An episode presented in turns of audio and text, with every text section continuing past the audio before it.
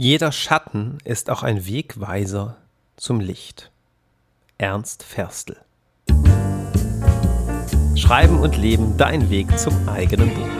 Mein Name ist Andreas Schuster, ich bin Schreibtrainer und Autorencoach. Und in dieser Episode geht es um 10 fiese Fehler beim Romanschreiben. Wie komme ich eigentlich dazu, von Fehlern beim Romanschreiben zu sprechen? Kann nicht jeder so schreiben, wie er lustig ist und wie er Lust hat? Na klar. Es gibt keine Vorschriften, wie genau du einen Roman zu schreiben hast. Dennoch lässt es sich eigentlich immer bestimmen, wenn es mal nicht so läuft, wie du dir das wünschst. Also, wenn du schreibst, merkst du ja selbst, dass es noch irgendwo hakt und dass du unzufrieden bist. Und das meine ich damit. Herauszufinden, woran das liegt woran es liegt, wenn du selbst nicht so vorankommst mit deinem Roman und wenn du auch nicht die Leser so begeisterst, wie du dir das wünschst. Das heißt, wenn du gern einen Roman zu Ende schreiben möchtest, das fertige Buch in der Hand halten, vielleicht sogar einen Verlag davon überzeugen, Leser finden und das einfach noch nicht schaffst und da noch nicht hinkommst, dann kann man ja von Fehlern sprechen, das heißt von Punkten, an denen es irgendwie noch hakt und nicht so läuft. Und ganz genau in diesem Sinn ist es gemeint. Was ganz spannend ist, wenn ich mit Autoren arbeite, meistens führe ich dann ein Impulsgespräch, ganz kostenfrei und unverbindlich, in dem es darum geht, was die Vorstellungen, was die Wünsche, was die Ziele der Autoren sind und was die größten Herausforderungen. Und da finden wir meistens sehr schnell heraus, ob wir Lust haben, zusammenzuarbeiten oder nicht. Und vor allem auch, ob ich mir das vorstellen kann, dass das ein gewinnbringender Prozess ist, bei dem ich die Menschen wirklich weiterbringe. Das ist mir wichtig. Was ganz spannend ist, in diesen Impulsgesprächen kann ich meistens noch überhaupt nicht absehen, wie das mit dem eigentlichen Schreiben eigentlich aussieht. Also ich finde sehr schnell heraus, ob wir gut zusammenarbeiten können, ob ähm, die Vorstellungen entsprechend sinnig sind und ob das äh, funktionieren kann. Aber wie du schreibst, merke ich natürlich erst, wenn ich einen Text von dir lese. Und da gibt es von bis, ja, das ist total äh, spannend je nach Text, ne, es ist natürlich ganz unterschiedlich. Deine Erzählweise ist immer deine ganz eigene. Aber schon auch vom qualitativen Niveau gibt es riesige Unterschiede. Und doch sind die Fehler, die Schwierigkeiten, sowohl in den Texten als auch beim Romanschreiben, bei dem Prozess häufig ähnlich. Deswegen diese zehn sogenannten fiesen Fehler beim Romanschreiben, damit du nicht in die gleichen Fallen tappst oder dir das Ganze schon mal bewusst machst. Denn dieser Blick auf die Fehler und damit zu dem Zitat kann uns dabei helfen, voranzukommen. Jeder Schatten ist auch ein Wegweiser zum Licht.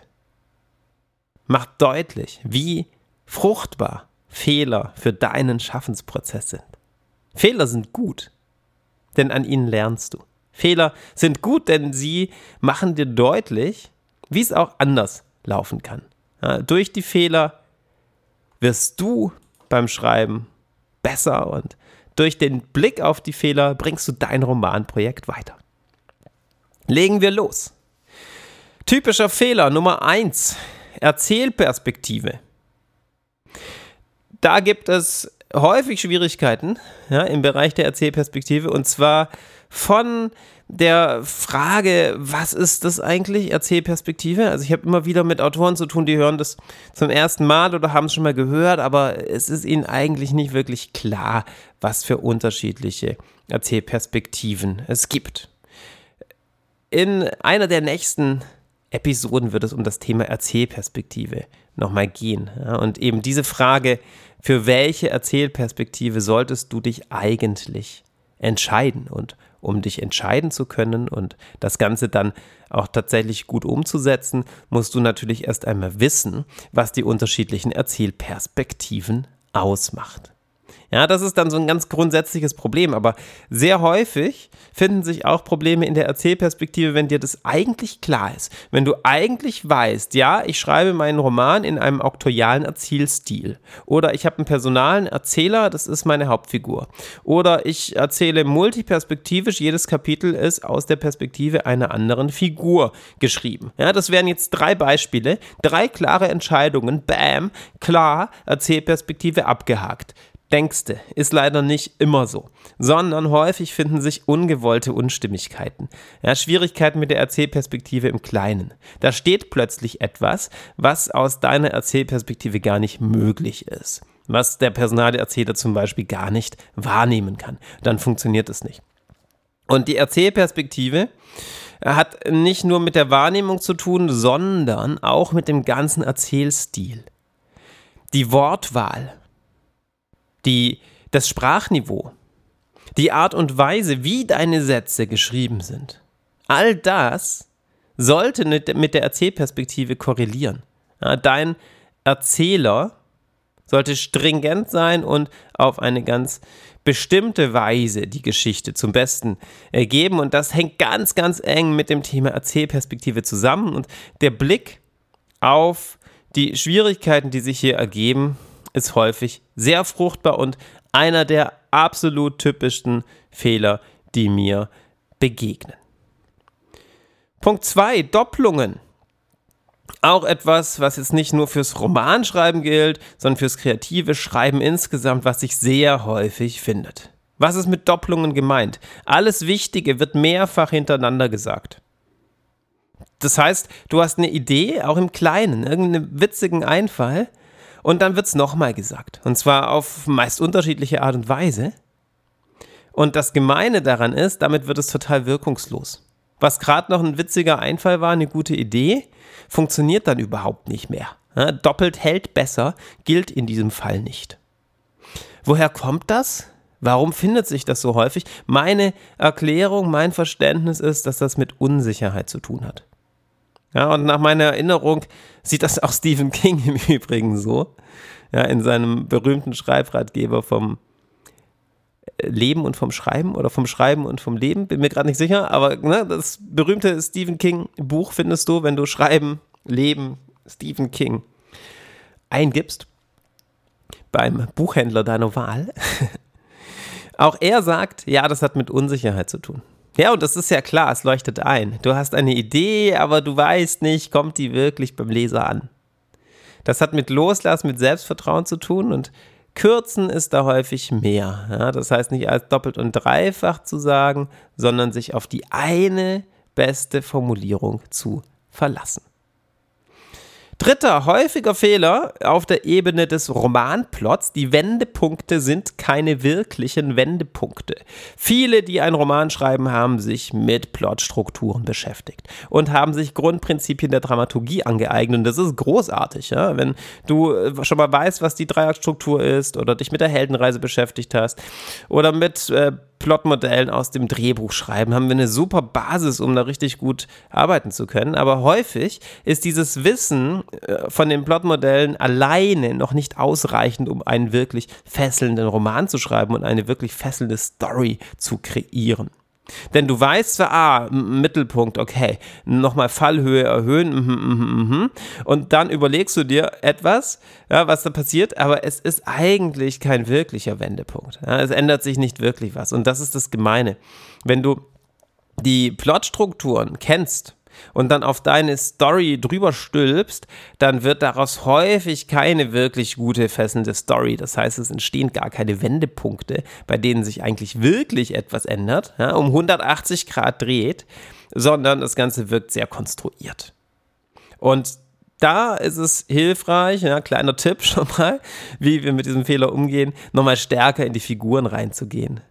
Also die Perspektive der Figuren einzunehmen, Mal zu gucken, was ist eigentlich der Grundkonflikt, wo möchte sie hin, wo möchte sie weg, was ist die Herausforderung, was sind die inneren Entwicklungsschritte. Und die Story, die Dramaturgie, die Wendepunkte nicht so getrennt zu sehen von dem Schicksal der Figur, sondern das eine aus dem anderen erwachsen zu lassen. Typischer, fieser Fehler Nummer vier, der mir sehr häufig begegnet. Das Handeln der Figuren wirkt beliebig und sie entwickeln sich nicht. Das passiert, ja, das ist die Folge von Nummer drei. Wenn du äh, eine Story am Reißbrett kreierst und dir überlegst, das und das muss da und da passieren und das entsprechend versuchst zu schreiben, dann wirkt das häufig beliebig. Ja, dann entsteht das Handeln der Figuren nicht aus ihrer Persönlichkeit heraus, sondern wirkt häufig out of character. Ja, das heißt, sie tun etwas, was zwar deiner äh, Grundidee irgendwie entspricht, man fragt sich bloß, warum machen die das eigentlich? Also ist die Motivation wirklich so stark? Und da ist es wichtig, immer nach den Zielen zu gucken, sich eben immer in die Figur hineinzuversetzen. Nummer 5, fieser Fehler, Nummer 5, der Grundkonflikt ist dir nicht klar. Ja, das ist ein richtig fieser Fehler. Denn das ist vielen nicht klar. Was ist eigentlich der Grundkonflikt ihrer Geschichte? Und wenn du dann irgendwann bei Seite 350 angelangt bist und das ist dir immer noch nicht klar, ah, dann kann das wehtun. Weil da viel, viel, viel Arbeit und Überarbeitung notwendig ist unter Umständen. Der Grundkonflikt ist die Basis deiner Geschichte. Und natürlich kann sich der ein bisschen modifizieren während der Arbeit am Roman. Vielleicht versuchst du am Anfang den Grundkonflikt auf den Punkt zu bringen, bist dir aber noch nicht so ganz sicher, es ist noch nicht vollkommen zufriedenstellend und während des Schreibprozesses wird dir das klarer und bewusster.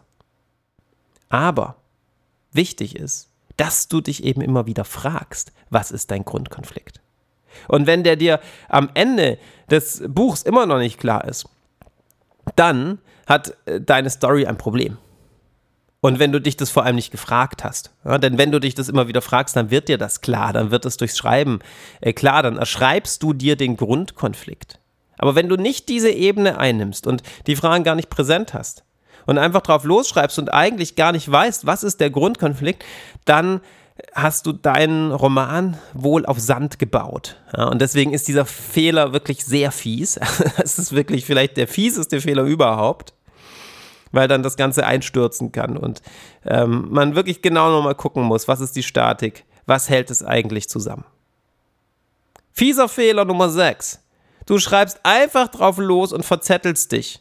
Hat häufig mit Fehler Nummer 5 zu tun. Ja, der Grundkonflikt ist nicht klar.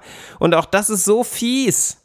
Denn es ist ja so schön, einfach drauf loszuschreiben. Und das ist so ein erhellender Moment, wenn du vielleicht schon länger vorhast, einen Roman zu schreiben.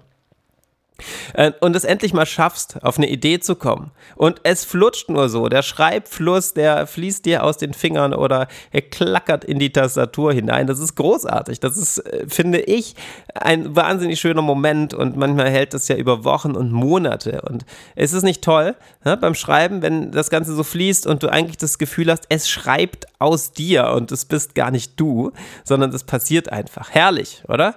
Und doch ist da halt echt die Gefahr damit verbunden und der Fehler, dass du dich verzettelst und gar nicht danach schaust, was ist eigentlich hier auf der Planungsebene los.